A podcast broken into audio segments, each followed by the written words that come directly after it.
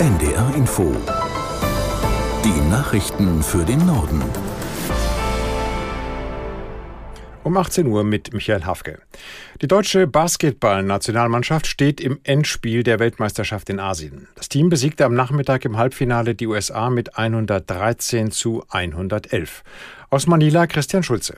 Die Sensation ist perfekt. In einem der besten und punktreichsten WM-Halbfinals der Geschichte schlägt die deutsche Basketballnationalmannschaft erstmals ein Team der USA und steht erstmals im WM-Finale. Anders als in den vergangenen Spielen erwischte die Mannschaft um Kapitän Dennis Schröder einen guten Start und führte im ersten Viertel zeitweise bereits mit zehn Punkten. Es entwickelte sich ein Offensivspektakel auf Augenhöhe. Auch zur Pause ist Deutschland mit zwei Punkten vorn, doch die USA bleiben stets dran. Auch im vierten Viertel, als Deutschland kurzzeitig plötzlich zwölf Punkte vorne lag, meldete sich der große WM-Topfavorit nochmal zurück. In einem Herzschlagfinale behielt das deutsche Team um Topscorer Andreas Obst mit 24 Punkten aber die Nerven und gewinnt 113 zu 111. Am Sonntag geht es gegen Serbien um den WM-Titel.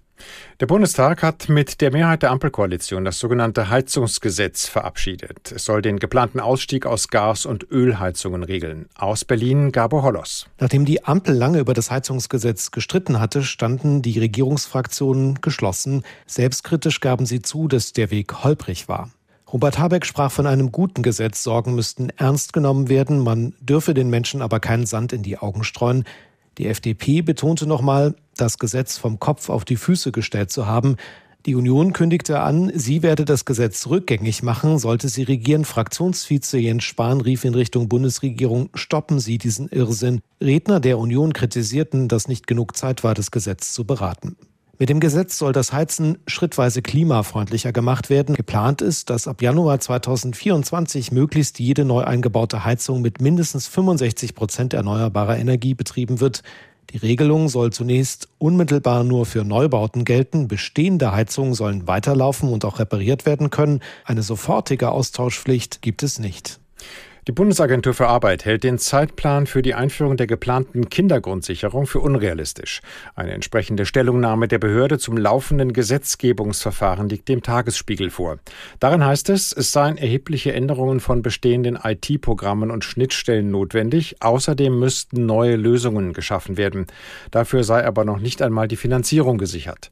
Selbst ein schrittweiser Einstieg ab dem 1. Januar 2025 sei nicht mehr vorstellbar.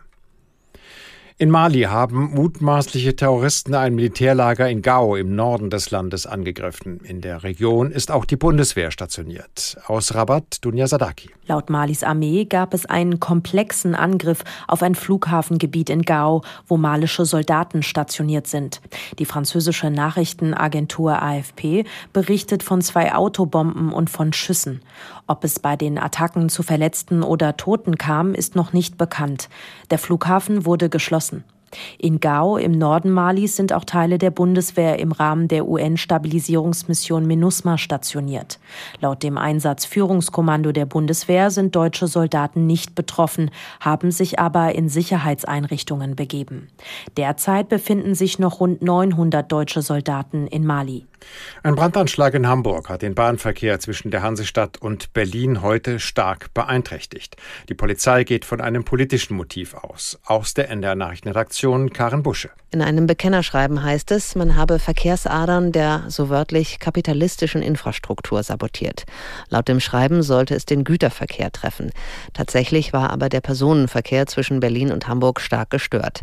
Laut Bahn müssen Reisende auf der Strecke noch bis morgen damit rechnen, dass ihr Zug verspätet oder gar nicht fährt. Unbekannte hatten in der Nacht Kabelschächte an Bahnstrecken in Hamburg in Brand gesetzt. Die Polizei sucht nach Zeugen.